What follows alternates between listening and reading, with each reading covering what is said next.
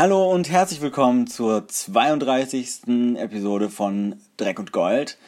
Auch diese Episode hat wieder den Untertitel Track und Gold, weil die Eve J und ich wieder ausführlichst über Star Trek reden. Hallo Eve. Hallo Adrian und Kapla, Goldies und Trekkies. Bist du auch noch ganz äh, geschüttelt und gerührt von der von der letzten Folge von Star Trek Discovery. Ja, ich stecke immer noch im Agonizer und Blitze durchzucken mich und ich kann gar nicht glauben, was alles passiert ist. genau, es ist nämlich eine Menge passiert in Folge 12 von Star Trek Discovery, Vaulting Ambition. Und über die werden wir wieder ausführlich reden. Und bevor wir uns die neue Discovery-Folge vornehmen, haben wir aber auch noch eine kleine Dreck- und Gold-Sektion wieder, wo wir über Philip K. Dick's Electric Dreams, die neue Amazon-Serie, kurz reden und auch noch über was anderes. Und damit legen wir jetzt gleich los.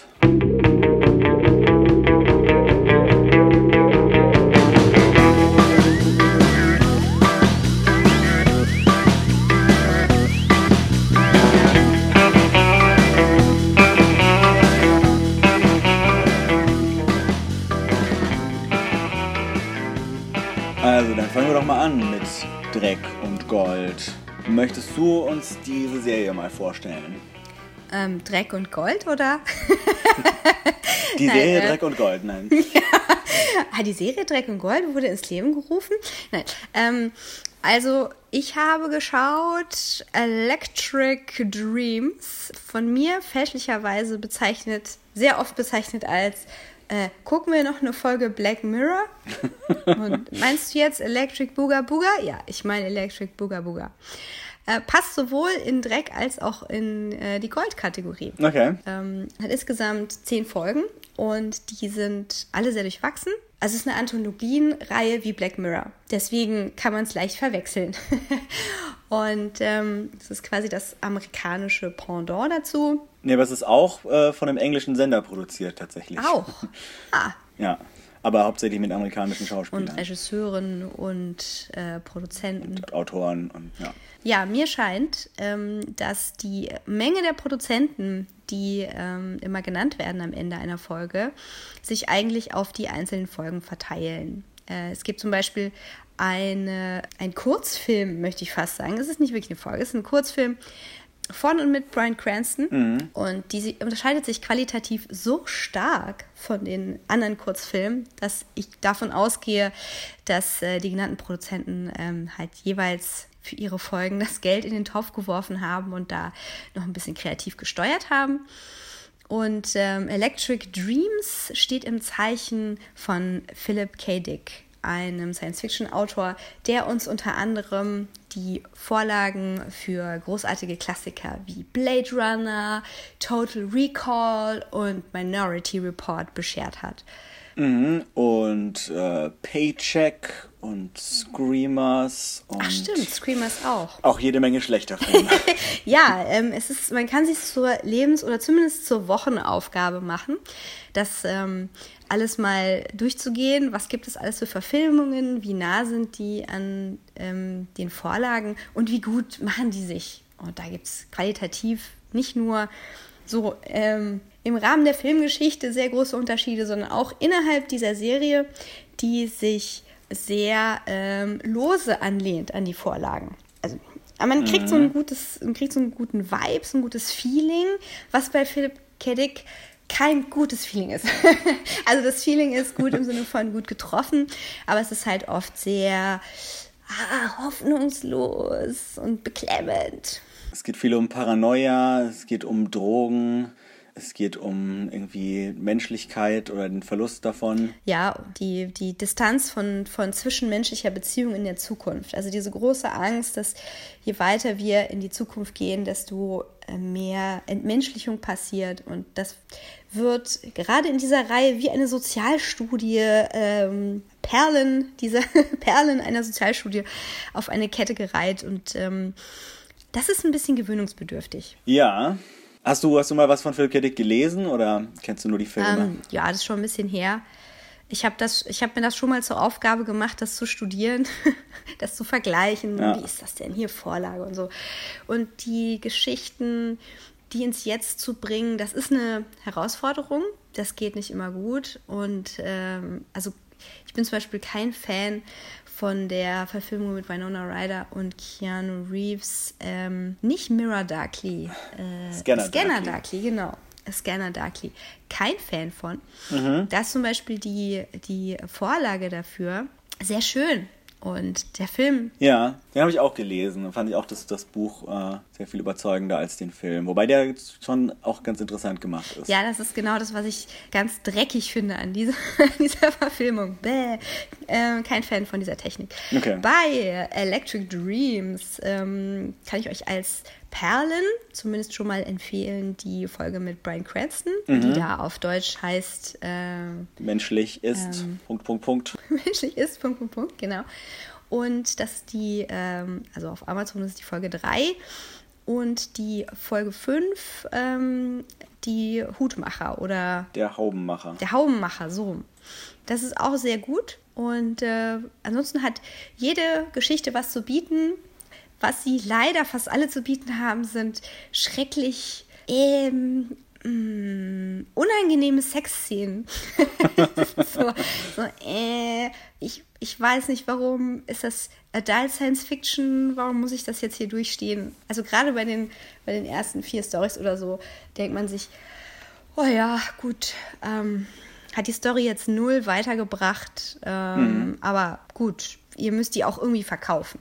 Deswegen gibt es äh, bei mir ziemlich viel Abzug. Das Intro finde ich auch sehr dreckig, mag ich gar nicht. Ja, das, ist, das ist, sieht sehr billig aus, die, die Vorspannsequenz.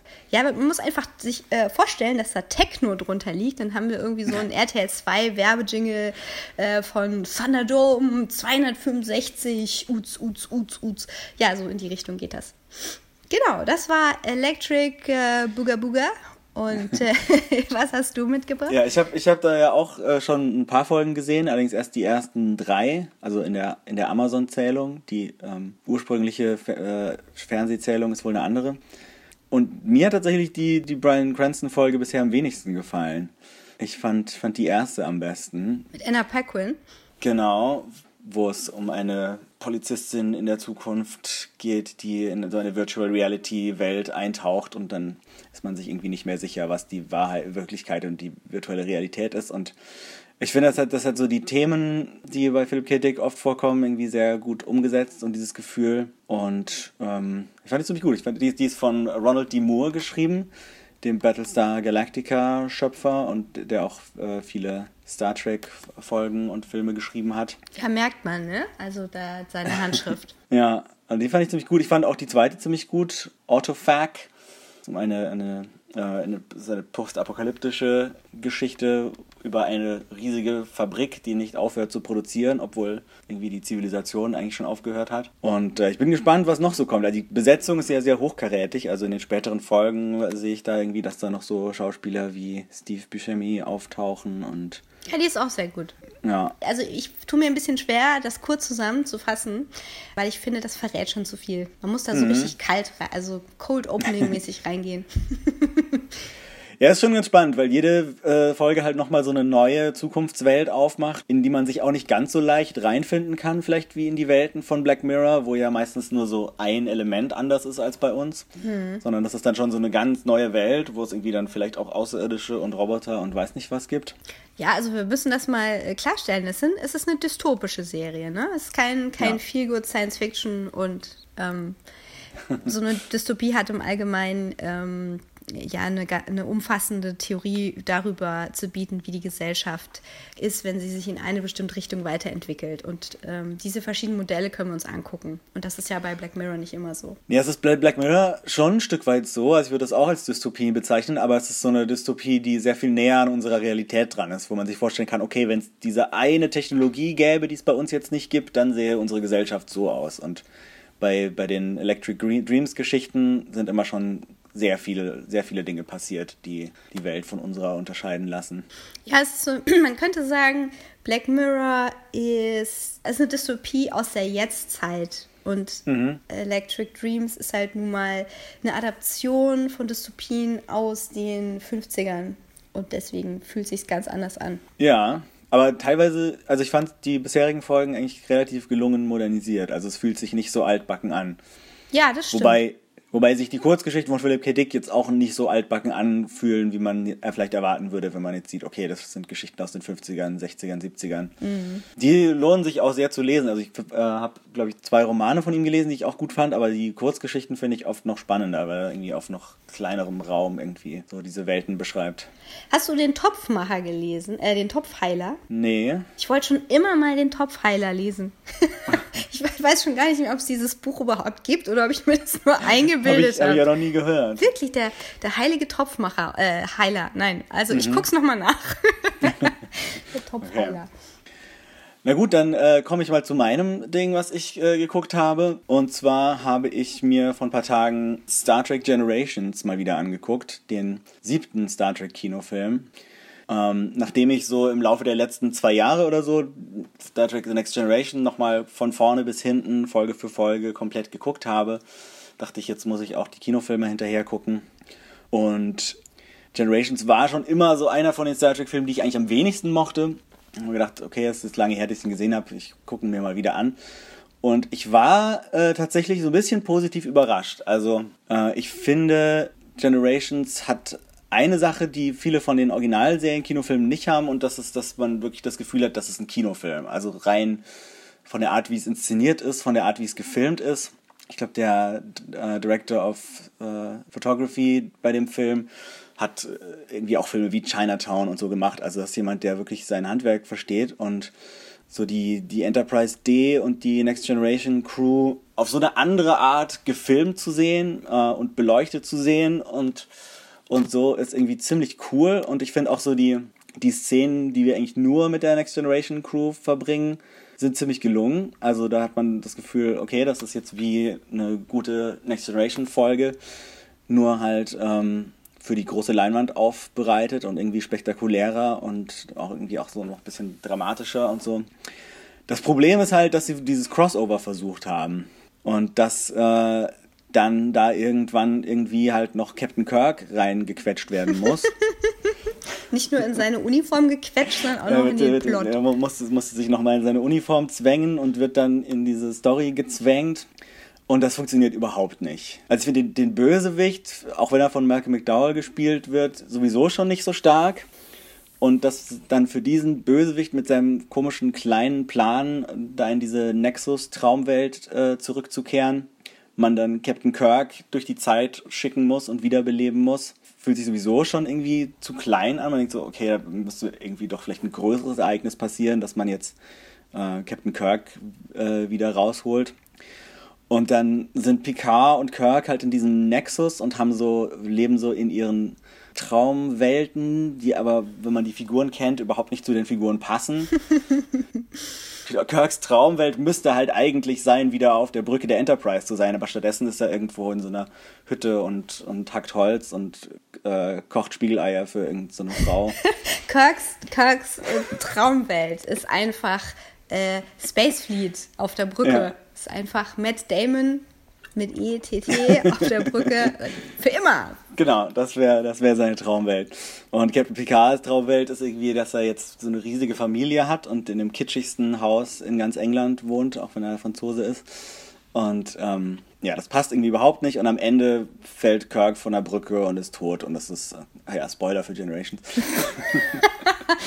ähm, und das ist wahnsinnig unbefriedigend und, und doof und sehr enttäuschend. Aber der Nexus, der rollt doch total dramatisch über den einen Charakter rüber, der jetzt nicht genannt werden soll. Und wie eine Feuerwalze und überhaupt und die Enterprise. Ja, der, das, ist, das ist total cool. Wie gesagt, also die, die Kinoqualität, die dieser Film hat, die äh, haben viele von den anderen Star Trek-Filmen nicht. Und dieses Nexus-Energieband sieht total cool aus.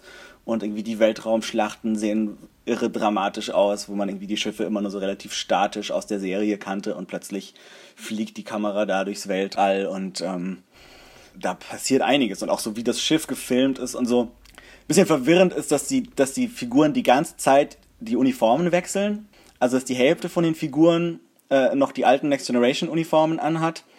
Die andere Hälfte der Figuren haben sich irgendwie die Uniformen von, vom Deep Space Nine Set geliehen.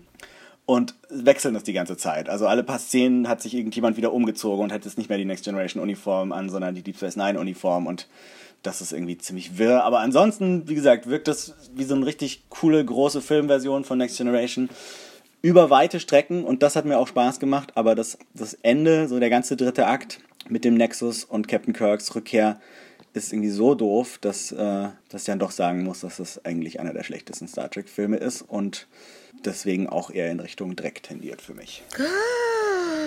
Nein. Trotz Geinen und, und dem Tricorder-Song von Data. Lebensformen, schöne kleine Lebensformen. Ne? Okay, ist Dreck von mir aus. Ja, es ist so, es ist irgendwo in der Mitte, aber im, im, im Vergleich mit den anderen Star Trek, also ich meine, weil es ein Star Trek-Film ist, ist es für mich eigentlich schon fast automatisch Gold. Aber im äh, internen Vergleich der, der Star Trek-Filme hm. äh, ist es auf der Dreckseite für mich. Leider, leider. Ja. Ja, das war Dreck und Gold für diese Woche. Genau, und ähm, Jetzt stürzen wir uns ins goldschimmernde Star Trek Discovery Mirror Universe und ähm, besprechen die neue Folge Vaulting Ambition im Detail. Und dabei werden wir wieder jede Menge Spoiler verraten, also alles, was in der Folge passiert ist und alles, was in den bisherigen Folgen passiert ist. Also guckt euch das lieber nochmal an. This feels like a reckoning. Your captain is dead. Emperor Giorgio. She's a ghost. Haven't you ever been afraid of a ghost? Tyler is in distress. So be it. That is war. All hail the Emperor. You think I'm gonna bow to you? I don't bow. You always try to outsmart me, Michael. Why were you lying to me? Ich habe übrigens auch rausgefunden, was der Titel bedeutet. Also, es ist nicht so einfach zu übersetzen. Ich habe es schon rausgesucht. ich habe hab das Macbeth-Zitat rausgesucht. Ja, ja, genau. das ist eben ein Macbeth-Zitat ja. und du hast, die, du hast die, Deutsch, die deutsche Übersetzung von dem Macbeth-Zitat. Cool, also lies mal vor. also erstmal, erstmal müssen wir mal der englischen Genugtuung geben, ja? Also, ja. I have no spur to prick the sides of my intent, but only vaulting ambition, which overleaps itself and falls on the other. Was äh, so viel heißt wie keinen Sporn habe ich, die Flanken meines Plans zu stacheln. Nur den Kunstreiter Ehrgeiz, der sich überspringt und auf den anderen fällt. Tja, ich weiß nicht, ob das so eine gute Übersetzung äh, ist. Aber Kunstreiter Ehrgeiz. Ja. Okay, nicht schlecht. ähm, ja, Vaulting, das ist im Prinzip Voltigieren. Das ist das ja, ja, genau. springende Pferd. Der über, überspringende, der, der Ehrgeiz, der sich selber überschlägt, sozusagen. Genau. Es ist eigentlich der Übermut, der ähm, ja. beflügelt ist von Ehrgeiz und den man nicht hinterlegen kann mit irgendwas, weil man nicht das Messer zur Hand hat oder nicht die tatsächliche Macht in den Händen hält. Und ähm, ja. ja. Das Schöne ist, äh, also ich meine, Shakespeare-Zitate sind bei Star Trek immer gerne gesehen, aber das Besondere hier ist, dass in der, in der Enterprise-Spiegeluniversums-Doppelfolge äh, erzählt wurde, dass äh, die Texte von Shakespeare eine der wenigen Sachen sind, die in beiden Universen gleich sind. Weil Shakespeare sowieso schon so düster ist und irgendwie es da immer nur um das Schlechte im Menschen geht, dass äh, das Shakespeare im Spiegeluniversum äh, exakt gleich ist. Und das ist wahrscheinlich nochmal eine Anspielung darauf. Ja, wahrscheinlich, weil Shakespeare aus dem Spiegeluniversum kommt. Vielleicht. und zwar das klingonische Original oder so. Ja. Mhm. Genau. Ähm, aber legen wir doch mal in der, mit der Story los. Und die äh, geht damit los, dass Michael Burnham und Captain Lorca sich in einem Shuttle auf dem Weg zur ISS Charon, dem äh, Palastschiff der terranischen Imperatorin, befinden. Der Name ist, ist äh, kommt, glaube ich, von dem Fährmann auf dem äh, Charon, ja. Hm. Auf, äh, auf, auf dem Fluss Styx in der Unterwelt, in der griechischen Mythologie. Und äh, ein bisschen unterweltsartig äh, ist da ja sowieso alles. Äh, Im Shuttle unterhalten sich die beiden darüber, dass, dass diese Defiant-Daten, also die Daten, die sie aus der Datenbank der, der Shenzhou gekriegt haben, über die verschollene Defiant, äh, teilweise zensiert waren und deswegen nicht so viel nützen Aber sie sind ja auf dem Weg zum Palast und dort gibt es den, den Originalbericht und äh, da steht alles drin, was sie wissen müssen. Und kurz bevor sie ankommen, gibt Michael Lorca noch so ein Nervenbetäubungs-Hypospray, um ihn äh, ein Stück weit immun zu machen gegen die Agonizer-Zellen, weil sie schon absehen kann, dass er wahrscheinlich wieder in so ein Ding gesteckt wird. Ja, ist jetzt auch gut, da mal so den dritten Tag dran zu denken. Also Ach so, ja genau, das hatten wir ja übrigens, dieses Zeug hier, äh, jetzt nach, nach drei Tagen Agonizer, vielleicht jetzt mal, ja. Ja, Michael ist auch mehr mit sich selbst beschäftigt und ja. äh, Lorca hat zumindest gut Nerv zu sagen, Michael, was los? Ja. Worüber machst du dir Sorgen? Und sie sagt, ähm, Jojo, und mhm. ich habe erst verstanden, Torture. und dann, Würde auch passen. Ja, genau. Und dann äh, sprechen sie eben kurz drüber, dass, ähm, dass diese Begegnung jetzt eben unvermeidlich ist und äh, dass Lorca auf Michael zählt. Also mal wieder, geht mal wieder in die Richtung, dich zusammen, Mädel. Das, was wir machen, ist wichtig. Ja, und Michael zeigt uns im Moment auch nochmal, dass sie Georgios Abzeichen immer noch bei sich trägt und äh, sich das auch mal wieder anguckt, wenn sie sich an Giorgio erinnert ja, wir verlassen den äh, Hyperraum ist nicht richtig, nein. Wir, ver verlassen Warp, den, den Warp Space, genau. Und ähm, treten in den statischen Raum ein, in dem die riesige Charon schwebt. Also meine Vermutung, dass es sich hier um das klingonische, ähm, nicht Pharaonenschiff, äh, hier Sarkophagschiff. Äh, Sarkophagschiff handeln könnte, ist nicht so ganz off. Ja, also ich meine, Charon, äh, der Fährmeister über den Fluss der Toten oder das klingonische ähm, Sarkophagschiff. Beides hat so was von Totenkult und ähm, die Charon ist aber noch mal ein Stück größer als die klingonische ja. Vorlage. Riesig beeindruckend. Und ähm, die Größe dieses Schiffs können wir unschwer daran erkennen, dass sie so was wie eine, wie roten, rote Zwergsonne als Energiequelle hat. Es ist ja. ähm, der Hammer. Der Hammer, Leute. Na, schwebt einfach so in der Mitte vom Schiff, ein bisschen so eine kleine Sonne. Das, er hat mich ein bisschen an, an Spider-Man 2 erinnert. Da erschafft Dr. Octopus ja auch so eine kleine Sonne als Energiequelle im Spieluniversum ist man auf jeden Fall auch so weit. Ja, Doc Ock ist hier eine große Nummer. Der ist auf jeden Fall transitiert in dieses. Ja. Ja, also insgesamt, alles, was jetzt passiert in dieser Folge, hat einen höheren Production Value als alle Chronicles of Riddick-Filme. Ähm, großartig. Und es geht auch gleich in den Thronsaal, ne? Ja, genau. Wir, wir, wir, kommen, also wir überspringen jetzt gerade die, die Teile, wo Lorca und Michael nicht vorkommen. Die, über die sprechen wir später noch.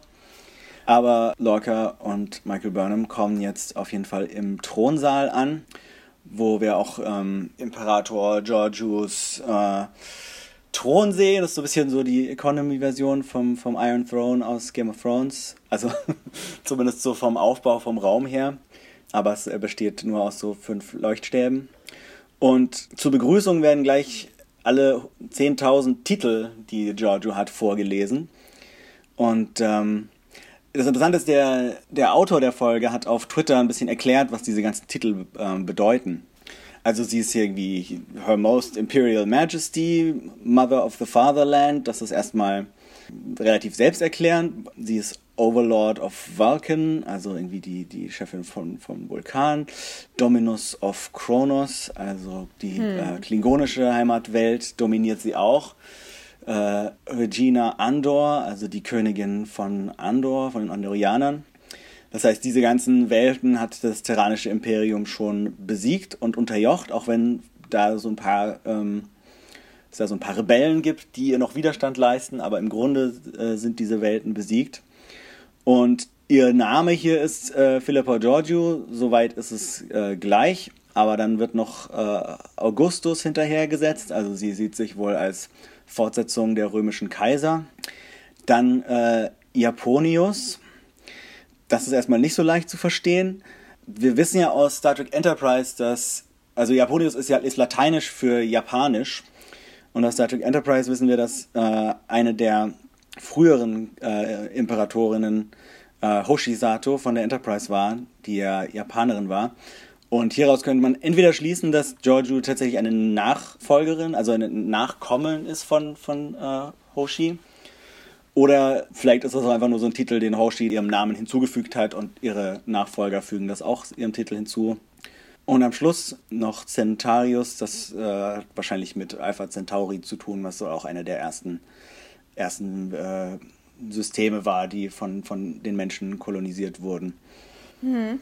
Also bei ähm, Regina Andor bin ich äh, direkt hellhörig geworden, mhm. weil dass sie jetzt auch Herrscherin über Kronos ist, das macht Sinn. Und äh, dann, dass wir ja generell davon ausgehen, dass das alles nach dem römischen Reich gemodelt ist, mhm. ähm, macht diesen Moment besonders schön. Es hat aber auch etwas von dem britischen Imperialismus, ja. denn Elizabeth hat ja auch ungefähr so viele Titel. Ja, vor allem, wenn man noch ein bisschen zurückgeht, irgendwie zur Königin Victoria, die halt dann auch die Kaiserin von Indien war und so. Also so ja. in, die, in die Richtung geht das vor allem. Ja, genau. Ja, ich finde die äh, Theorie interessant, dass ähm, Hoshi da irgendwie in der Blutlinie von Philippa Giorgio drin sein könnte. Ich halte es aber auch für möglich, dass ähm, Philippa das einfach ihrem Titel hinzugesetzt hat. Also wenn du halt jetzt die neue Herrscherin bist, ja. kannst du dir quasi noch einen dekorativen Titel aussuchen. ja, Und, genau. Oder, ja. Oder, aber gut, äh, Philippa ist ja vielleicht ähm, zumindest von der Schauspielerin ausgehend eher nicht japanischstämmig.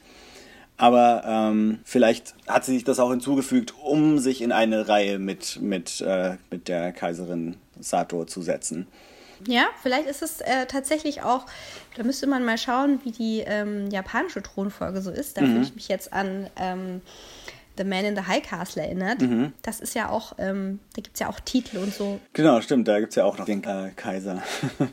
genau, ihr habt das doch studiert alle. Sagt uns mal, was das mit das diesem Japonius Centarius äh, auf sich hat. Ja. Genau, und in der Zwischenzeit suche ich mir ein Hühnchen für meine Suppe aus. Geht's, Adrian, oder wird dir noch mal schlecht?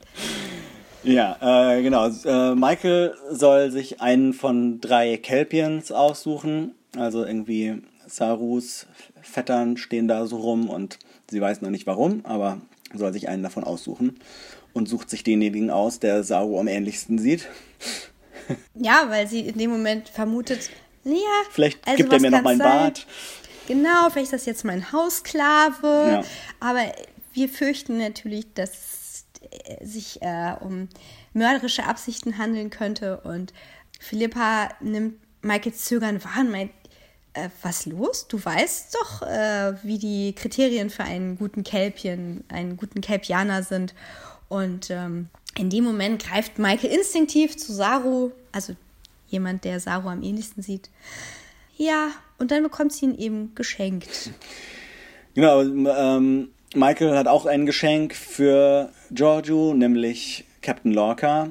Als Gefangenen überbringt sie ihr als Geschenk. Und ähm, er kriegt erstmal einen Schlag in den Bauch von äh, Giorgio, aber sie freut sich wohl doch darüber und lädt Michael zum Abendessen ein und spricht sie dabei als liebe Tochter an. Ja, und jetzt wissen wir, was wir für eine Dynamik zu erwarten haben von ja. den beiden. Wir waren uns ja nicht sicher. Sind ja. die verfeindet, weil mhm. sie im Normaluniversum so ein Mutter-Tochter-Verhältnis haben? Nein, es ist hier das Gleiche. Und das macht es wahrscheinlich noch mal ein Stück schlimmer für Michael. Ja, beziehungsweise hier ist das Mutter-Tochter-Verhältnis noch ein bisschen, äh, also nicht nur so im übertragenen Sinne, sondern sie hat sie wahrscheinlich wirklich adoptiert, weil sie wurde ja hier anscheinend nicht von Sarek ähm, adoptiert, sondern eben von der Imperatorin. Und äh, beim Abendessen sitzen die beiden alleine. Michael probiert, äh, findet es lecker. Und Giorgio kommentiert damit gleich erstmal, ja, unser Koch macht doch den, die besten Kelpianer. Äh, magst du noch ein paar Ganglien? Ah, das ist so eine besondere Geste für sie. Ja, ja das, sie, das Beste. Dass sie quasi, genau, sie, also die, die Kaiserin gibt aus ihrem Teller ihrer mhm. Ziehtochter die Ganglien zu essen. Mhm. Und das ist so ein bisschen wie, weiß ich nicht, das Herz aus dem, aus dem Hühnchen. Und ähm, ja, uns wird natürlich allen schlecht in dem Moment. Ja. Aber ja, ich habe doch gesagt, ich habe es gesagt. Ich habe gesagt, irgendwann kommen wir zu dem Punkt, wo die armen Viecher gegessen werden. Ah. Schrecklich. Schrecklich. Ja, aber das ist schon echt so, vielleicht sogar die heftigste Szene ähm, überhaupt in Star Trek bisher. Wir haben uns doch gefragt am Anfang, wie sieht diese Predatory Species aus, die zu den Kelpiens gehört? Ja. Oh Wunder, der schlimmste Jäger ist der Mensch. Ja. Hm. Es ist natürlich auch so eine gewisse Ironie des Schicksals, weil ähm, die Giorgio aus, aus dem Prime-Universum wurde selber gegessen. Oh Gott, du hast recht. Oh Gott, why? Ach so, ja, äh, wir haben eine wichtige Sache vergessen. Willkommen zu Clive Barkers Star Trek. das ist das Spiegeluniversum. Ja. ja. Nein, er hat natürlich damit nichts zu tun, aber es ist, äh, ich fühle mich vieler, an vielen Stellen erinnert an eine Ästhetik, die ich hier eigentlich nicht bei Star Trek sehen möchte, aber ich nehme es tapfer. Ja. Ja, also Michael versucht, ähm, das trotzdem irgendwie runterzuwürgen und sich nichts anmerken zu lassen. Was mich irgendwie, äh, finde ich bewundernswert, weil irgendwie mir als Veganer schon manchmal passiert ist, dass mir irgendjemand was, äh, was ich wirklich nicht essen will, serviert. Und äh, wenn ich das dann merke, dann kann ich das auch nicht weiter essen. Aber hier geht es um ihr Leben, also versucht sie ihre Deckung aufrechtzuerhalten. Und versucht auch so ein bisschen die, die Fragen und das Gespräch so ein bisschen zu überspielen und immer so ähm, sich nicht anmerken zu lassen, dass sie halt viele Dinge, die Giorgio so erzählt, nicht so ganz versteht oder ähm, Dinge nicht weiß. Aber ähm, das hilft alles nichts, denn Giorgio zückt einen Dolch und hält ihn ihr in den Hals. Und hier erfahren wir, dass die Spiegelversion von Michael sie verraten hat. Ja, denn wie befürchtet ist jetzt Michael ohne das Wissen ihres Spiegel-Ichs ein bisschen aufgeschmissen und es stellt sich heraus, dass äh, sie nicht ähm, einfach so verschwunden ist auf der Jagd nach Lorca, ja. sondern dass die beiden im Bunde miteinander standen. Ja, genau. Und äh, das wusste sie natürlich nicht und ist äh, völlig aus freien Stücken in den Palast zurückgekehrt. Und dafür wird sie jetzt mit einer Hinrichtung belohnt. Ja, also ich muss sagen, dieses Kommentar von der Kaiserin hier, ähm, ich, ich habe dich doch, ich habe dich doch aufgezogen und ich habe das Beste aus dir gemacht und das war dir aber nie genug und du warst so ehrgeizig. Das hat mich schon auch an die Dynamik mit Sarek erinnert. Mhm. Also was passiert, wenn du jemanden wie Michael, mhm. ähm, die, die ein gewisses Trauma mit sich bringt, einem schlechten Vorbild unterordnest? Ja, das anscheinend. ja. Jedenfalls ähm, bringt sie Michael in den Thronsaal und äh, hat ihr großes Schwert dabei, das ziemlich beeindruckend aussieht und will Michael eigenhändig hinrichten. Und äh, Michael sieht nur noch eine Lösung, nämlich jetzt äh, zu verraten, was Sache ist und zuzugeben, sie kommt aus einem Paralleluniversum, sie ist gar nicht die Michael Burnham, die die Kaiserin verraten hat. Und sie hat äh, Philippa Georgius Abzeichen dabei als Beweis, weil das ja die Quantensignatur mhm. des anderen Universums ist. Ja, hat. und äh, die Kaiserin weiß anscheinend sofort, womit sie es zu tun hat. Und ähm, diese private Hinrichtung, ja. die sie dann nur mit ihrer Sicherheitsgarde durchführt, ähm, wird insofern durchgezogen, dass sie alle anderen hinrichtet, außer, einem, außer einer einzigen Wache. Ja, und sie benutzt dazu den Fidget Spinner des Todes. ja, geht durch Schädeldecken. Äh, ja. Stark inspiriert von Guardians of the Galaxy, würde ich mal behaupten. Ja, es wurde wohl tatsächlich davon inspiriert, dass, äh, dass die Autoren zu der Zeit, als sie die Folge geschrieben haben, im, äh, im Writers Room die ganze Zeit mit Fidget Spinnern gespielt haben. How dare they? Und dann gedacht haben, hm, so ein Ding wäre doch auch eine coole Waffe. Ja, gespielt ist gegenseitig an die Birne gefloppt oder was? Eieiei. Also Vielleicht. die Wachen überleben das jedenfalls nicht, äh, außer eine. Ja, bis genau. auf einen. Der, der muss, der muss den, den Kram aufräumen und äh, oder die Sauerei aufräumen, darf nichts verraten. Kriegt dafür aber auch eine neue Position als Gouverneur von Andorra. Mhm. Willkommen bei Clive Barker Star Trek. Ja, schön war, dass äh, die Kaiserin vor, die, vor der geplanten Hinrichtung nochmal sagte, ich mache das für dich, weil ich dich liebe. Ja. Wieso liebst du mich nicht? Was ist los? Warum, warum, mhm. was hast du denn noch zu sagen? Und ähm, Michael meinte, ja, folgendes Problem. Ähm, wir haben uns übrigens erst gestern getroffen, zum ersten Mal, denn ich bin nicht deine Michael. Und ähm, ja. das war ein mutiger Schritt. Sie hatte sicherlich keine, mhm. also ich ich weiß nicht, sie hätte die Möglichkeit gehabt, sich hinrichten zu lassen, aber ähm, das, ist, das ist etwas, wovor Lorca es hat Lorca so rausgeschnuppert, ja, er weiß ja, dass sie ein bisschen zur Dramatik mhm. neigt und hat sie nochmal darin bestätigt, dass sie das durchziehen muss, weil sie die ja. Lösung für ihre Probleme brauchen und Michael kann sich nicht opfern, er lässt es nicht zu. Ja. Naja, jetzt hat sie ihren, äh, wie sagt man, Bargaining-Chip ähm, der Kaiserin gegeben, das Abzeichen. Ja. Ja, und das, äh, also sie überprüft das eben tatsächlich und das klappt auch. Also die, sie stellt fest, ja, sie kommt tatsächlich aus dem anderen Universum. Und Giorgio kennt dieses andere Universum natürlich auch, weil sie Zugriff auf die Datenbanken der USS Defiant hat, die ja aus, aus dem anderen Universum stammt und daher die Föderation kennt, aber die Idee der Föderation für sehr gefährlich hält und die deswegen strengstens geheim halten will weil das offensichtlich schon die Rebellion inspiriert hat. Ja? Also anscheinend war das erste mhm. Auftauchen der Defiant so einflussreich, dass die Rebellion, die jetzt vonstatten geht, irgendwie damit zu tun hat. Ja, das, das äh, kriegen wir so ein bisschen in der Enterprise-Doppelfolge mit. Dass, ähm, ja, die ist für mich immer nur so semi die, die Aliens, die Aliens, die Aliens an Bord der, der Enterprise eben das mitkriegen, aha, es gibt da dieses andere Universum, wo wir keine Sklaven sind also ähm, planen wir doch jetzt mal die Rebellion. Ja, vielleicht werden wir da nicht gegessen und so. ja, das wäre doch irgendwie gut. Ja, Giorgio kennt die Pläne, also die, die Pläne der Defiant, erklärt aber, dass sie Michael nicht helfen werden, weil einmal gibt es diese, diese, ähm, äh, diesen Temp Zeitverschiebung. Zeitverschiebung, ja. danke. Diese Zeitverschiebung. Temporal Distortion, Temporal Distortion. Und äh, ja. die Crew wurde nach der Reise komplett verrückt und äh, hat sich gegenseitig ja. zu Stücke gerissen und ja. hat also nicht überlebt. Unpraktisch. Genau, das kriegen wir in der, in der äh, Originalserienfolge The Tholian Web mit, dass Kirk eben rüberbeamt auf die Defiant und da haben sich die Crewmitglieder alle schon umgebracht, weil sie in diesem, in diesem interdimensionalen Raum sind und da verrückt werden. Und äh, während sie dort sind, wird die Crew der Enterprise auch nach und nach verrückt und fangen an, sich gegenseitig umzubringen.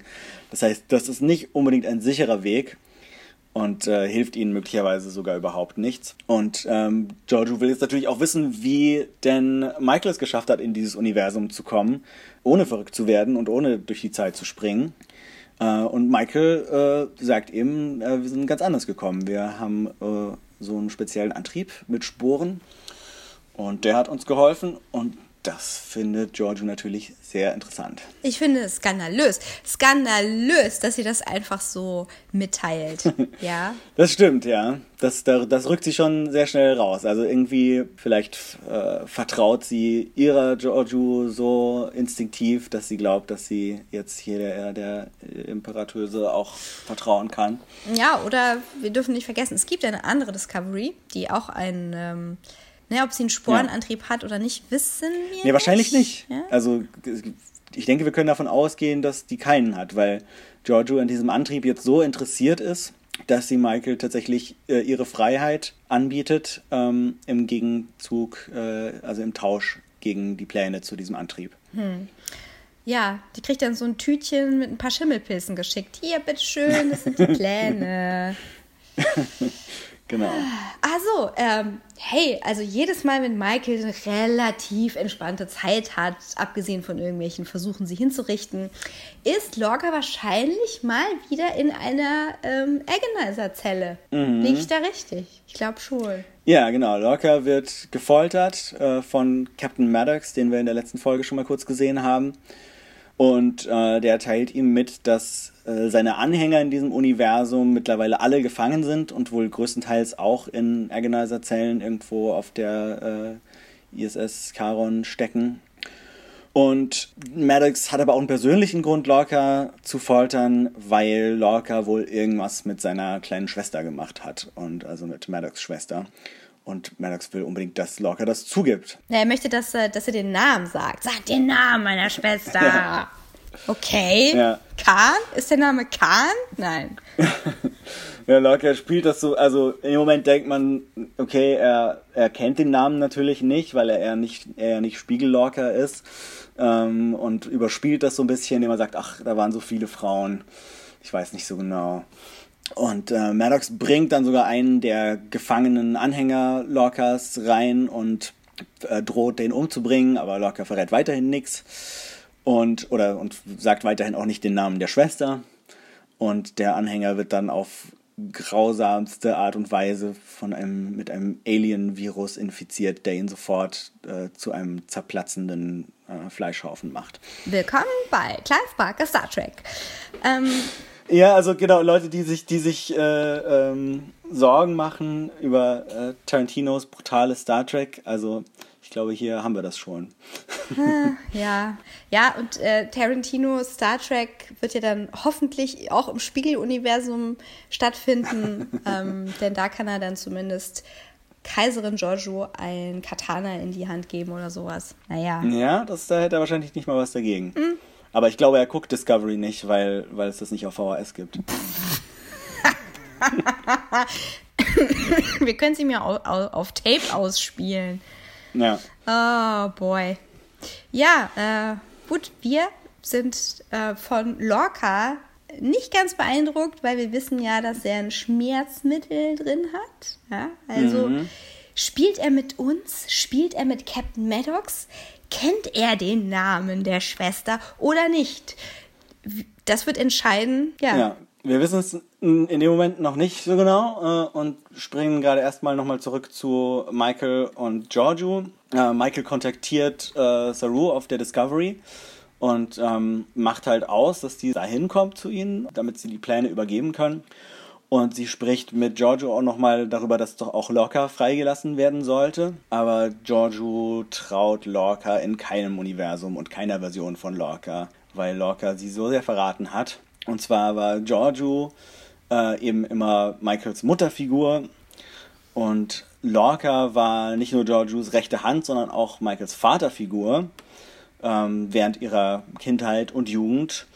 Und dann irgendwie auch noch ein bisschen mehr als das. Es wird aber zum Glück nicht genau gesagt, was mehr es kann auch. Aber ja, es wird schon ziemlich deutlich gemacht, dass, dass, dass da das romantisch-sexuelle Beziehung passiert ist. Also gerade beim zweiten Mal angucken habe ich nochmal gedacht, okay, Pfui. das ist schon, das ist schon relativ eindeutig. Ja, also Giorgio ist aber hauptsächlich angepisst äh, darüber, dass Lorca ähm, ihr die Tochter ideologisch weggenommen hat, ja. weniger physisch. Also natürlich war sie auch sauer, dass sie nicht da war und dass sie nicht wusste, ob sie lebt oder nicht, aber das äh, er sie benutzt hat, um, ja. um äh, kaiserlichen Verrat, Hochverrat zu begehen.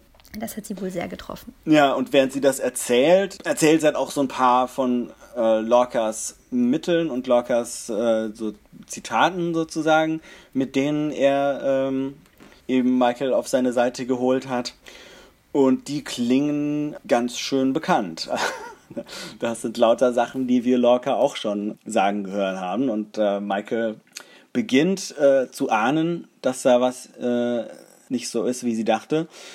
Und als dann Giorgio irgendwie das äh, Fenster aufmacht und sofort von dieser Mini-Sonne total geblendet wird und äh, bestätigt, dass im Spiegeluniversum übrigens alle Menschen ähm, sehr viel lichtempfindlicher sind als die Menschen aus dem Prime-Universum, wird es uns allen spätestens hier schlagartig klar, Lorca ist Spiegel Lorca. Alle ausrasten, bitte.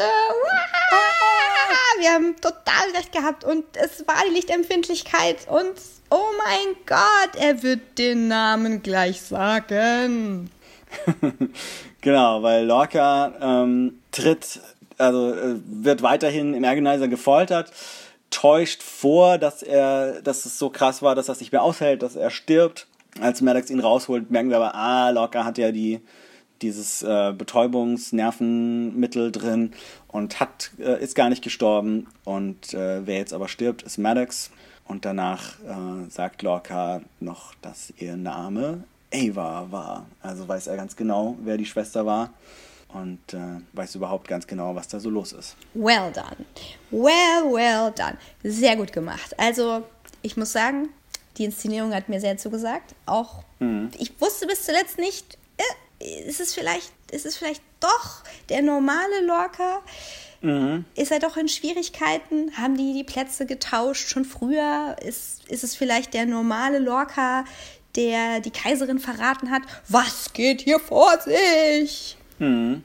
Die, die größte Frage, die jetzt dadurch neu aufgeworfen wird, ist natürlich, wie hat es Lorca in, ins Prime-Universum geschafft? Ja, und ähm, was ist mit dem Normalo Lorca? Ja, der ist wahrscheinlich wirklich mit dieser Buran gestorben. Oh. das Schiff explodiert Ach hat. So. Als das Schiff explodiert ist. Oh. Würde ich jetzt vermuten, aber Schade. wer weiß. ich habe ja die Hoffnung, dass wir ähm, so wie bei einer alten Buffy-Episode dann einfach von, von allen immer alternative Versionen rumlaufen haben, falls jemand stirbt, ja. so als Backup. Aber. Ja, naja, es hm. gibt ja noch, es gibt ja, gibt ja noch mehr Figuren, die wir in der anderen, in den ersten paar Folgen getroffen haben, die wir jetzt noch nicht im Spieluniversum getroffen haben. Also, wer weiß, könnten ja noch mehr Leute zurückkommen. Ja, die könnten einfach mitkommen ins normale Universum. Allen voran. Genau, dann haben wir wieder, wieder die ganze Crew vollständig, ja. alle wieder da. Vor allem Wok Wok. Ich möchte unbedingt das normale Wok, also nein, das Spiegel Wok, der ja einfach viel ja. netter ist als Crazy Wok, ja. äh, dass der einfach mitkommt und dann ähm, dem klingonischen Imperium Frieden mitbringt. Das ist mein persönlicher Wunsch an diese Serie. Das wäre schön. Aber gucken wir doch mal, was, was denn mit, mit Tyler Wok los ist. Auf der Discovery passiert nämlich, während äh, Michael und Lorca auf der äh, Charon unterwegs sind, auch einiges. Und Tyler Wok liegt in der Krankenstation, wütet und schimpft und wird nur gerade so eben von, von seinen Fesseln zurückgehalten. Und die Ärztin, die wir hier, glaube ich, zum ersten Mal treffen, kann ihm nicht helfen, solange sie nicht weiß, äh, was mit ihm los ist und was mit ihm gemacht wurde. Und in einem kurzen Moment, in dem Ash Tylers Persönlichkeit wieder an die Oberfläche äh, kommt, sagt Tyler zu Saru, dass er ihm doch bitte helfen soll. Und wird dann sofort wieder zum klingonisch schimpfenden Bock. Ja, also es sieht so aus, als hat er sich irgendwie Tollwut eingefangen, als er umgebaut wurde zum Menschen. Das wird sein. Hm. Und Saru will ihm auf jeden Fall helfen, will rausfinden, was da passiert ist und bringt Lorel in ihrer Zelle was zu essen vorbei, um sie dazu zu bewegen, dass sie ihm hilft und Tyler hilft. Und ähm, als sie sich zuerst weigert, erklärt er ihr, dass, dass ihre Mission sowieso gescheitert ist. Also auf den klingonischen Krieg kann sie sowieso schon gar keinen Einfluss mehr haben, weil sie gar nicht mehr in dem Universum sind, wo der klingonische Krieg stattfindet. Und im Mirror Universe sind die Klingonen längst besiegt und von dem her braucht sie sich auch gar nicht so anstellen. ja, das, das funktioniert erstmal nicht so gut, äh, weil sie davon so geschockt und gekränkt ist, ja. dass sie, dass sie erstmal äh, abwehrt und sagt, ja, nee, also Wok äh, hat sich darauf eingelassen, er ist eine Kriegerseele und ähm, der kann das alles ab. Ja, der leidet jetzt vielleicht, aber das ist Krieg. So ist Krieg. Und ich ja. Ziehe mich hier zurück in meine Zelle und dampf wieder ab, du Hühnchen, du. Ja, sie erklärt aber äh, im Zuge dessen auch äh, mal jetzt so ein bisschen äh, ausführlicher, wie diese Sache mit, mit Tyler und Vogue überhaupt passiert ist. Und zwar gab es einen echten Tyler, der ähm, im, im, in der Schlacht um die Binärsterne, also aus den ersten zwei Folgen, äh, gestorben ist oder erst vielleicht erst von den Klingonen gefangen genommen wurde und dann gestorben ist. Und sie haben seine DNA und sein Aussehen und seine Persönlichkeit benutzt, Vog so um zu modellieren, dass er eben wie Tyler aussieht und ähm, Tylers Erinnerungen hat und deswegen sich in die Sternenflotte einfügen kann. Ich wünschte, sie hätte es nicht erklärt.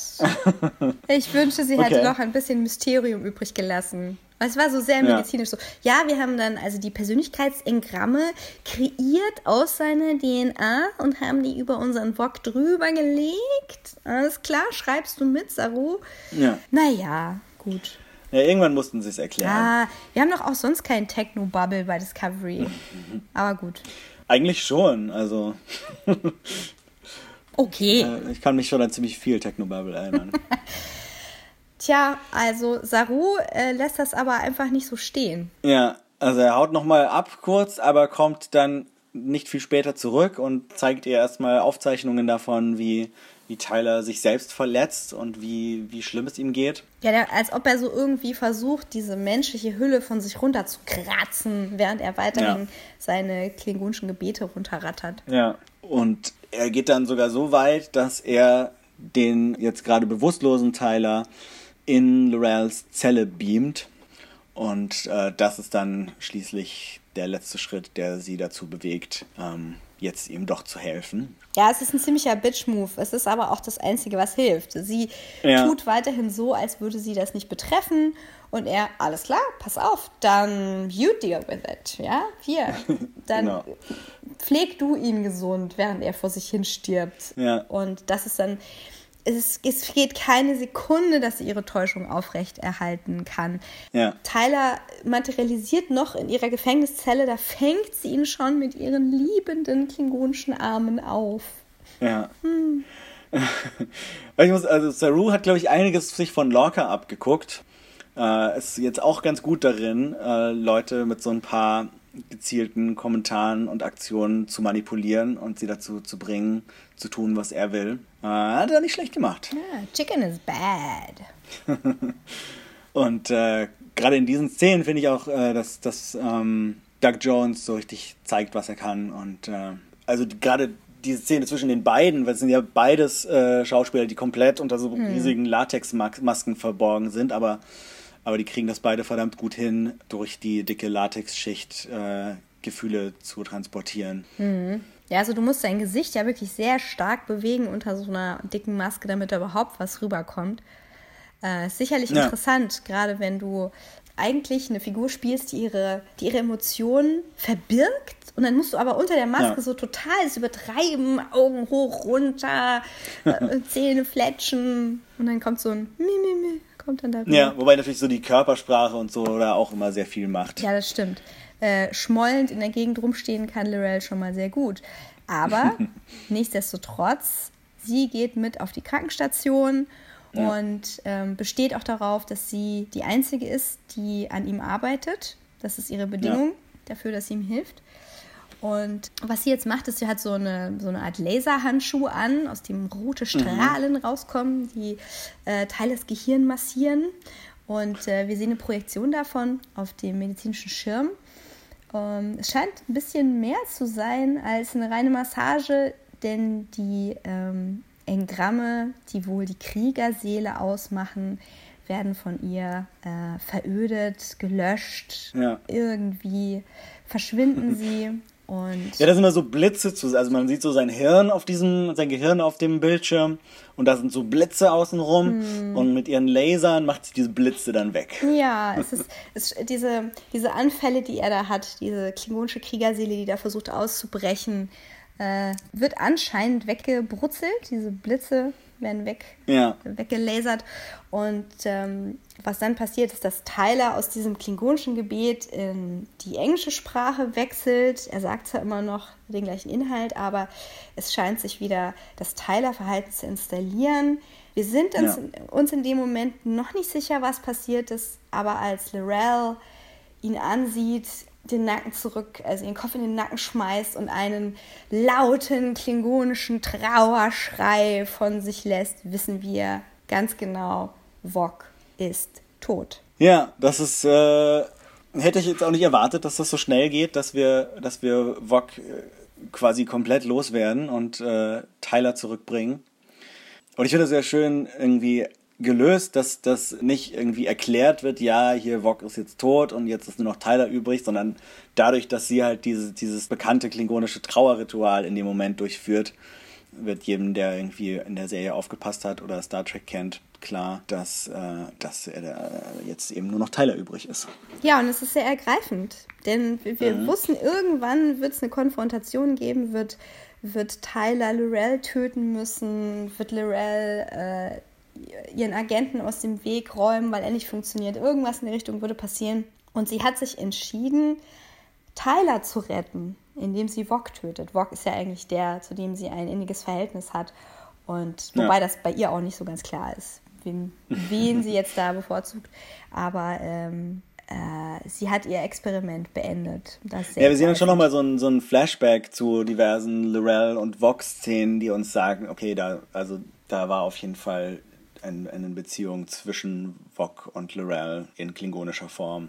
Ja, klar, aber es gab ja auch wohl eine Beziehung zwischen äh, Tyler und, und Lorel, äh, die über diese Folterbeziehung hinausgeht. Also es ist bei ihr alles so ziemlich Grauzone. Naja, wobei das, das könnte ja, könnten ja falsche Erinnerungen sein. Das ist immer noch nicht so ganz äh, ja, geklärt. Ist, ist auf jeden Fall super sick, die ganze Nummer, weil sie hat diesen, sie hat diesen, diesen äh, Klingonen, den sie liebt, äh, auseinandergenommen. Und ja. ich habe mich gefragt, gibt es keine klingonischen Schmerzmittel? Und habe die Frage sofort verworfen, weil natürlich gibt es keine... Klingonisches Schmerzmittel, das ist das... Oxymoron. Ja. Auf keinen Fall gibt es klingonische Schmerzmittel.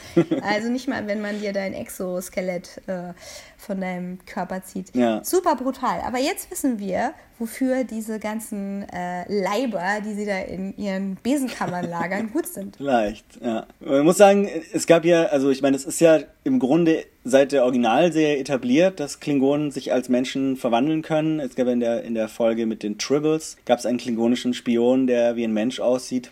Aber damals mussten sich die Klingonen auch nur ihr Bärtchen äh, abrasieren und ein bisschen die Schuhwichse aus dem Gesicht wischen und dann sehen sie aus wie Menschen. und äh, Bock hat das natürlich nicht ganz so einfach.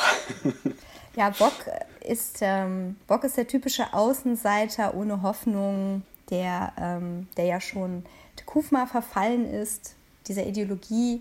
Und Lirel hat das ganz klar ausgenutzt und ja. ähm, das Leben von Vog war eigentlich zu Ende, als er als Albino geboren worden ist. Und die, diese ganze Beziehung von Lorel, Vog und ähm, dem klingonischen Messias Tikufma und dieser ganzen Extremismus-Schiene, ähm, das können wir noch mal stundenlang besprechen, denn da steckte sehr ja. viel drin, wo man jetzt mit Hab-Acht-Stellung sagen könnte, oh, du kannst auch, auch keinen arabischen Schauspieler nehmen, der dann hier so, ah, das ist was heißt denn das hier? Und sind alle äh, jetzt hier Schläferagenten, nur weil die von einer anderen Kultur sind? Und was willst du mir damit sagen, Star Trek? Aber zum mhm, Glück, mhm. zum Glück müssen wir das nicht heute klären. Zum Glück nee. gehen wir jetzt in den Pilzwald. Es, ja, es gibt ja, es gibt ja auch noch, äh, es gibt einen offiziellen Star Trek Discovery Comic, der ähm, vor allem die Backstory von Tekuvma erzählt, aber auch noch mal ein bisschen in Lorels und, äh, und Vox Stories eintaucht. Ähm, davon habe ich das erste Heft schon gelesen, aber da ist noch nicht so viel passiert. Wenn da ein paar mehr Hefte da sind ähm, und ich ein bisschen weiter gelesen habe, können wir da auch noch mal drüber quatschen. Genau. Aber jetzt gehen wir erstmal noch in den letzten Handlungsstrang dieser Folge, der auch sehr wichtig ist, nämlich den Doppel-Stamets-Handlungsstrang. Äh, Im, äh, Im Maschinenraum der Discovery äh, setzt Tilly Stamets Sporentherapie fort und ist eigentlich relativ optimistisch, dass das irgendwie funktioniert, nachdem er zwar letzte Folge dran gestorben ist, aber jetzt doch wieder ganz rosige Bäckchen hat. Aber Saru betont auch nochmal, der ja auch mit im Maschinenraum ist, dass äh, Stamets ja jetzt die letzte Chance für die Rückkehr der Discovery ist, ähm, nachdem sie den Defiant-Daten nicht allzu viel entnehmen konnten. Und wir springen dann auch gleich in den Sporenwald, wo wir Ende der letzten Folge Stamets und Spiegel Stamets zuletzt gesehen haben. Stamets weiß erst nicht so genau, wo er ist. Spiegel Stamets scherzt so ein bisschen, hey, du bist im Himmel und äh, Gott ist ganz schön sauer auf dich. ja, Spiegel Stamets ist ein bisschen so ein Arsch, aber das wussten ja, wir. Ja, genau, aber er ist, er ist, nicht, also er ist nicht so ein Arsch auf eine Art und Weise, wie man es von den Spiegeluniversumsmenschen erwarten würde, sondern er ist einfach nur so ein bisschen sarkastisch und und äh, hat wahrscheinlich auch noch irgendwelche finsteren Pläne, aber ist sonst irgendwie auch erstmal ganz freundlich und freut sich, dass, äh, dass unser Stamets dort angekommen ist. Und zusammen verlassen die beiden den, den Sporenwald relativ schnell wieder äh, und finden sich wieder auf der ähm, sehr viel budgetfreundlicheren Traumversion, Sporennetzwerk-Version der USS Discovery, die tatsächlich, wenn man genau hinschaut, aber eigentlich die USS Stamets ist. Es gibt nämlich diese Plaketten, wo ja immer, äh, die ja immer in den Raumschiffen rumhängen, wo immer der Name des Raumschiffs drauf hängt ah. und äh, drauf steht. Und da steht hier in dieser, äh, in diesen Visionen, wenn man das im Hintergrund sieht, tatsächlich USS Stamets. Also wir sind äh, im Schiff in Stamets Kopf im Sporennetzwerk. Das heißt, das Partnerschiff von der Discovery, das ja um einen Sporendrive herum gebaut wurde, ist dann äh, wahrscheinlich die USS Stamets. Und den Kollegen von Stamets gibt es gar nicht. Oder der wurde versklavt oder so. Na, ich glaube, diese USS Stamets, die, äh, die gibt es gar nicht wirklich. Die heißt einfach so, weil sie in seinem Kopf ist. Ach so, na gut. das würde ich jetzt annehmen. Das hätte ich dir jetzt voll ähm. geglaubt. Aber okay, alles klar. Wir sind also im äh, Köpfchen von Good Paul. Genau, und ähm, da erfährt er vom, vom Spiegel Stamets, dass, dass der auch Sporenexperimente gemacht hat im Spiegeluniversum, aber da wohl nicht ganz so weit gekommen ist, also keinen Antrieb daraus entwickelt hat und äh, durch einen wie auch immer gearteten Unfall in dieses Mycelium-Netzwerk geraten ist. Und er befindet sich in dieser Welt jetzt schon ziemlich lange und hat immer wieder versucht, Kontakt mit, mit dem äh, Prime Stamets aufzunehmen. Äh, das sind wahrscheinlich die Sachen, die wir immer so gemerkt haben. Also diese Szene aus der dritten oder vierten Folge, wo, wo am Ende sich äh, die, das Spiegelbild von Stamets anders verhält als der richtige Stamets. Das war wohl Spiegel Stamets. Und auch so Sachen wie, dass er von dem Palast wusste und von dem Wald und von ähm, von Captain Killy. Das waren alles so die, die Signale, die im Spiegel Stamets aus diesem äh, Mycelium-Netzwerk Traumwelt-Dings geschickt hat. Aber dieses Netzwerk ist nicht so ganz gesund. Wir wissen nicht so genau warum, aber Spiegel Stamets hat also so, wie so einen Ausschlag, der so ziemlich fies aussieht und immer mal wieder werden die beiden verfolgt von so äh, leuchtenden, verrottenden Sporen. Ja, die werden von dem äh, Logo von Electric Dreams äh, verfolgt. Das sieht nämlich so aus. Genau.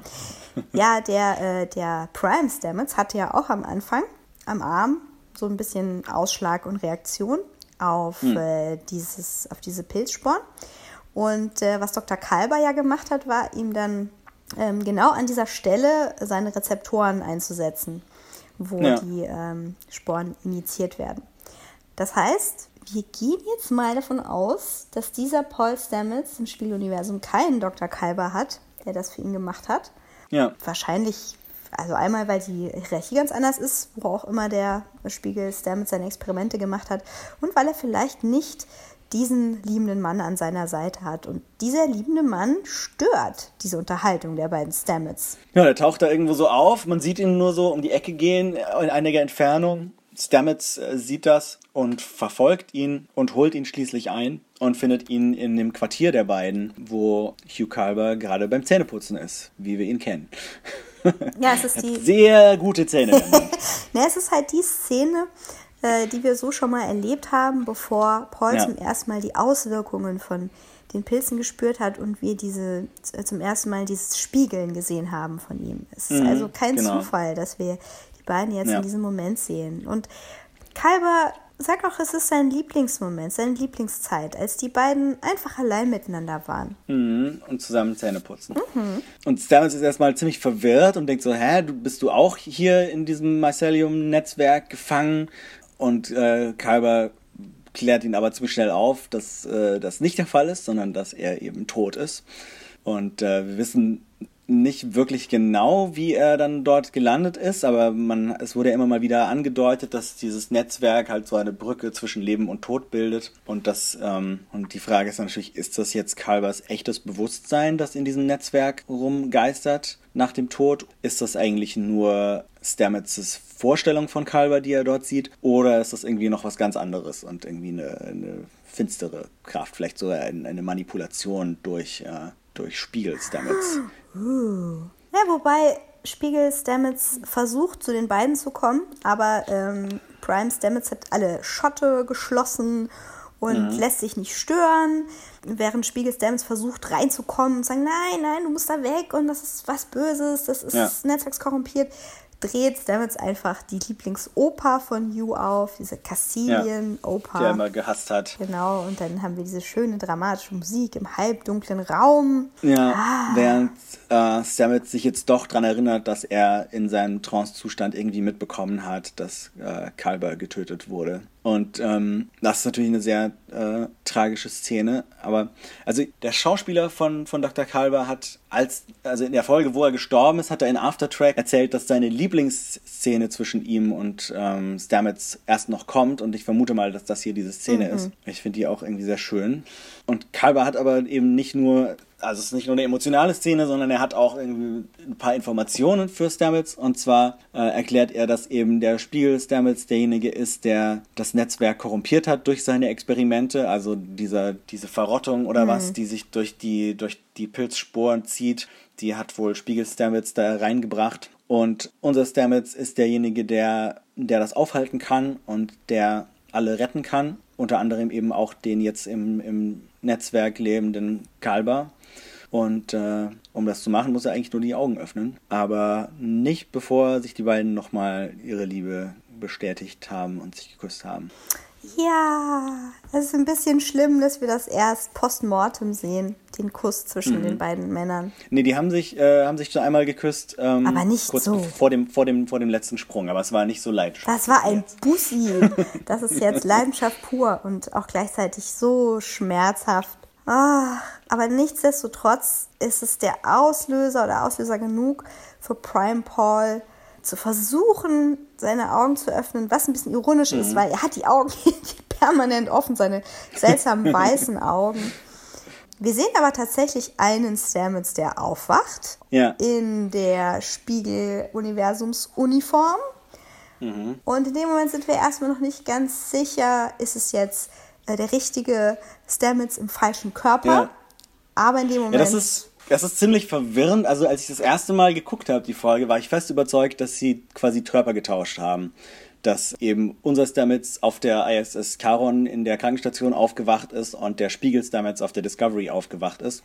Aber es ist, ich bin jetzt nach dem zweiten Mal gucken relativ sicher, dass es andersrum ist, dass es nur etwas komisch geschnitten ist, weil wir halt das Aufwachen von Mirror Stamets zuerst sehen. Ja, mit voller Absicht. Aber die, ja, aber die Art, wie er darauf, darauf reagiert, ja. dass er eben jetzt auf dem, auf dem äh, imperialen Palastschiff ist, äh, macht es eigentlich ziemlich deutlich, dass er da nicht zum ersten Mal ist. Und, ähm, ja, und weil er auch eben sagt, er, ah, er hat es geschafft. Und äh, ja, genau, ja. das ist ja etwas, worauf er gewartet hat. Ja, ja, genau. Also für ihn ist das natürlich eine, die ideale Lösung, weil er jetzt endlich aus seinem Koma rauskommt und ähm, was auch immer er Schlimmes vorhat, jetzt umsetzen kann.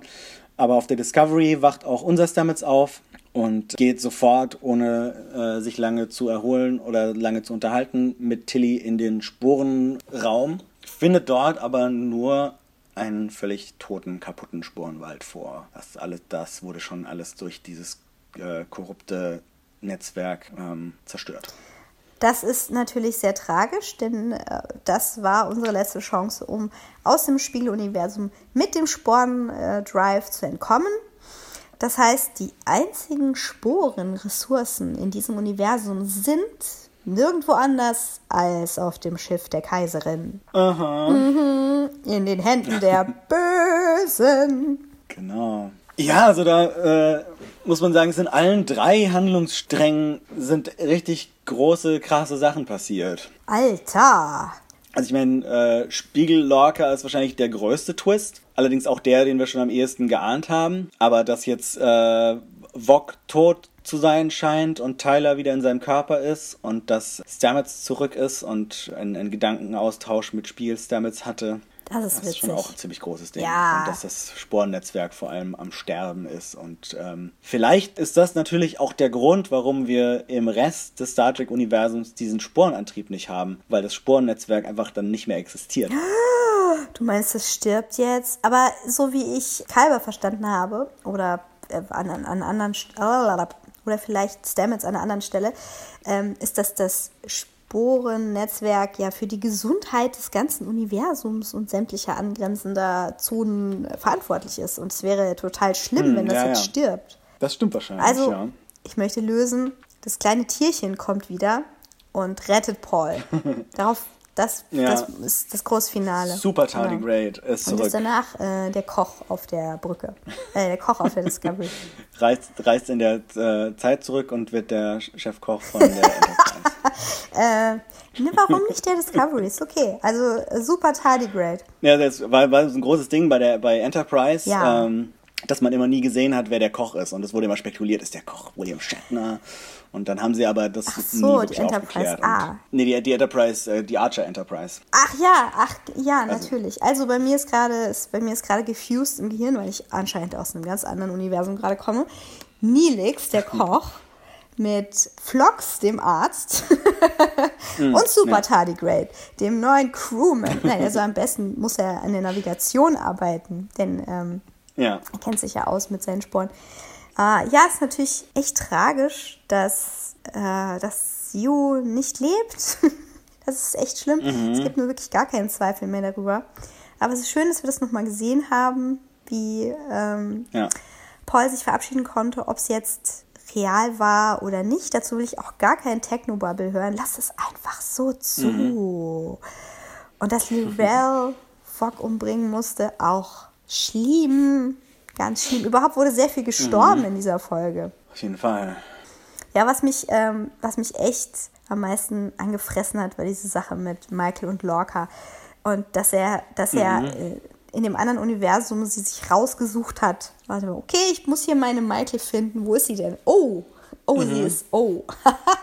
äh, sie ist die Deserteurin. Ähm, schlecht. Na egal, ich krieg das irgendwie hin, ich hol sie mir. Ja. Ja, man hat ja schon das Gefühl, dass er sie nicht durch Zufall ausgesucht hat, aber so. Ja, ja, genau. Es war immer, es war schon immer die Frage, was will er mit ihr, warum gerade sie, warum ist ihm so wichtig, dass sie sich nicht in Gefahr bringt und ähm, ja, und jetzt wissen wir es eigentlich. Ich denke, er hat sie emotional als Geisel genommen. Also er hat die Kaiserin mit Michael emotional erpresst in irgendeiner Form. Mhm. Tja, was wird als nächstes passieren? Die Kaiserin hat jetzt ihren Stamets. Sie hat anscheinend auch noch ein paar Sporen, ob die jetzt vergammelt sind oder nicht. Sie hat mhm. zurzeit noch Michael bei sich auf dem Schiff. Ja, und die Discovery ist mhm. unterwegs zu ihr. Abdrehen, Saru, abdrehen! Andererseits ist Lorca natürlich jetzt auch aus seiner Agonizer-Zelle ausgebrochen und äh, macht sich jetzt wahrscheinlich dran, seine ganzen Anhänger, die da in irgendwelchen anderen Zellen äh, brutzeln, zu befreien. Also, wenn die alle auf diesem Schiff gefangen sind, da könnte da auch noch mal einiges passieren, der große Gefangenenaufstand. Oder ja, die Frage ist, ist Lorca Teil der Rebellion? Das wäre das Einzige, was es jetzt irgendwie cool macht. Oder ja. ist Lorca halt einfach so ein Opportunist, der, der selber die Krone will? Der einfach, einfach gerne mhm. Imperator anstelle des Imperators werden möchte. Das ist jetzt die große Frage der Fragen. Und hängt er irgendwie mit Sarek zusammen und dieser ganzen Rebellion? Ist Sarek ein Verräter oder ja. nicht? Es kann alles passieren. Alles ist möglich. Ja, also Sarek muss auf jeden Fall auch nochmal wiederkommen. Also es, ich denke mal, wir sind bestimmt bis zum Ende dieser Staffel im Spiegeluniversum. Mm. Und da kann noch einiges passieren. Wobei ich nach, so nach dieser ganzen, ganzen Dunkelheit und, und Gemeinheit dieser Folgen langsam auch wieder bereit bin für, für unser normales Universum, wo dann hoffentlich auch der Krieg mhm. vorbei ist und man sich auch mal wieder ein bisschen entspannen Boah, kann. Ich bin auch mega ready für ein bisschen Entspannung bei Discovery. Uh. Vielleicht so ein Pilzwaldurlaub. Ja, genau, da sieht es immer sehr schön aus. Was sie wohl mit äh, Pavos gemacht haben, dem Planeten Pavos im Spiegeluniversum. Gute Frage. Wird wahrscheinlich nicht aufgeklärt, aber da könnten sie natürlich auch einiges mit anstellen, mit der riesigen Antenne hm. und so. Hm. Also was suchen wir jetzt, äh, um ins normale Universum zu kommen? Diesen interphasischen Raum, ne? Ja, genau, der sich nämlich im, ähm, im Raum der Tolianer befindet, die ähm, auch ziemlich gefährlich sind und die diese, diese Netze im Weltall spannen können, aus diesen Laserschnüren sozusagen, so uh, Spinnennetz. Ich dachte, to Tolianer sind die blauen. Das sind die nicht, oder? Die glatzköpfigen blauen? Nee. Hm. Nee, das Bolivaner. sind... Ähm, Bolivaner. Ja. Close enough, close enough. Ich stoche heute ein bisschen im Trüben. ja, also wir sind gespannt, wie es weitergeht, kann man, glaube ich, nur sagen. Es war eine wahnsinnig überraschende, mitreißende, spannende Folge. Fix und fertig. Ähm, Fix und fertig. Ja. Also genau, für diejenigen, die Star Trek immer gerne zur Entspannung geguckt haben und um sich irgendwie heimisch ah. zu fühlen, in der, in der Wohnzimmeroptik der Enterprise D zum Beispiel, für die ist Discovery wahrscheinlich eher nix. Aber ich finde, was die anderen Aspekte von Star Trek angeht, also irgendwie die, die, ähm, so die Allegorien, die, die, ähm, so ein bisschen moralischen Dilemmas und ähm, auch so ein bisschen den technologischen Aspekt und die Untersuchung, wie, wie verhält sich die Menschheit unter verschiedenen Bedingungen. Ähm, da bietet Discovery schon einiges, was, was man von Star Trek gerne möchte. Auf jeden Fall, gerade weil du eingangs von Star Trek Spielfilmen gesprochen hast. Ähm, das ist so mhm. cinematisch, auch äh, in der Schwere, mit der ja. es gehandhabt wird. Du hast halt nicht dieses leichte, was für eine TV-Ausstrahlung für so Nach Samstagnachmittag geeignet ist, was eben auch Kids gucken. Dafür wird es immer genug Star Trek geben. Dafür gibt es alle möglichen Serien. Mhm. Aber jetzt haben wir das erwachsene Star Trek auf Spielfilmniveau wir haben schon Tarantino Star Trek teilweise, wie du heute gesagt hast. Und äh, es, geht, es geht auch ein Stück zu weit an manchen Stellen. Aber es geht ja. boldly boldly, wo noch keine Star Trek-Serie. To boldly go a little bit too far. Genau, genau. Das ist halt der Punkt. Du musst was riskieren, damit du innovativ sein kannst. Und Discovery ist äh, ja. nicht nur thematisch innovativ. Man kann noch mal hinterfragen, ob das Ganze mit dem Pilz-Netzwerk und den Tardigrades jetzt wirklich von diesem einen Computerspiel geklaut wurde oder nicht. Das sei mal dahingestellt. Aber was es macht, macht es innovativ. Und zwar sehen wir neue Rezepte mit alten Zutaten, aber auch ganz neue Sachen. Wie zum Beispiel ähm, Saru ist eine sehr neue Sache. Mhm. Und das gefällt mir. Das hat einfach was Eigenes, das hat was Neues. Und wir spüren die Schwere von Verlusten ähm, so heftig, wie wir es nur in der ähm, ersten Staffel von ähm, The Next Generation gespürt haben, als Tasha Ja uns verlassen hat. Das ist, ähm, das ist ein ja. Moment, den gab es so nie wieder, ähm, außer als uns. Na gut, als, als Spock gestorben ist ursprünglich, das war natürlich auch so ein Moment. Ich meine, als wir das gesehen haben, wussten wir wahrscheinlich schon, dass, dass er wieder lebt, äh, ja. Dass er im nächsten Film wieder zurückkommt. Ja, aber, aber auch so diese. Äh, als der Film ursprünglich lief, war es natürlich äh, schon ein schockierender Moment. Und, und selbst wenn man jetzt äh, Zorn des hm. Khan guckt, ist das immer noch ein bewegender Augenblick. Ja, das stimmt, Fall. das stimmt. Aber das ist halt, das ist eben genau der Unterschied zwischen Star Trek im Kino und Star Trek im TV, wo du ja immer wieder eine Formel wiederholen musst, zu der man jede Woche einschalten kann und doch eine Veränderung haben willst. Ja. Das hat ja Deep Space Nine als einzige der vielen Serien durchgezogen mhm. und auch da haben wir herbe Verluste ja. gespürt, aber die waren immer noch ganz, ganz liebevoll mhm. eingerahmt mit so, mit so sogenannten Send-Offs, wo also äh, die Figur in der Folge davor oder in der Folge nochmal ganz viel machen darf. Und das ist eigentlich für mich immer so eine Indikation, oh, oh, oh, oh, die Figur hat zu viel Bildschirmzeit. Die wird es nicht überleben. Ja. Das kann ich von Kalber nicht ganz behaupten, aber auch hier ähm, hat der Schauspieler die Chance bekommen, nochmal alles zu zeigen, was er auch in After Track gesagt ja. hat. Er hat wirklich alles gegeben in der Folge, bevor er umgebracht wurde. Und das Witzige war wohl, dass äh, Shazad Latif sich ganz oft entschuldigt hat. Sie haben mal diese Szene immer wieder gedreht ähm, und er hat sich genau, immer wieder ja. entschuldigt. Sorry, man, I love you. Tut mir echt leid und, und nochmal Genickbruch. Aber ich musste jetzt leider ja, nochmal das ja, Genick brechen. Also echt ganz süß. Ja, das ist Star Trek ja. Discovery. Das war Folge 12 von Star Trek Discovery und äh, nächste Woche sind wir wieder mit Folge 13 zurück und äh, sind sehr gespannt auf und wir hoffen, ihr seid auch gespannt und wir hoffen vor allem, ihr schreibt uns auch, äh, was ihr von den Folgen haltet und was ihr von, von unserem Podcast haltet. Das könnt ihr zum Beispiel tun, indem ihr uns ein äh, Review bei iTunes hinterlasst. Das hilft uns sehr. Äh, aber ihr könnt uns auch einfach Kommentare äh, schreiben auf unserer Facebook-Seite unter Dreck und Gold oder ähm, Kommentare auf Soundcloud. Auch da findet ihr uns als Dreck und, und Gold. Und wenn ihr generell einfach mal mit uns quatschen wollt, dann kommt gerne auf Twitter.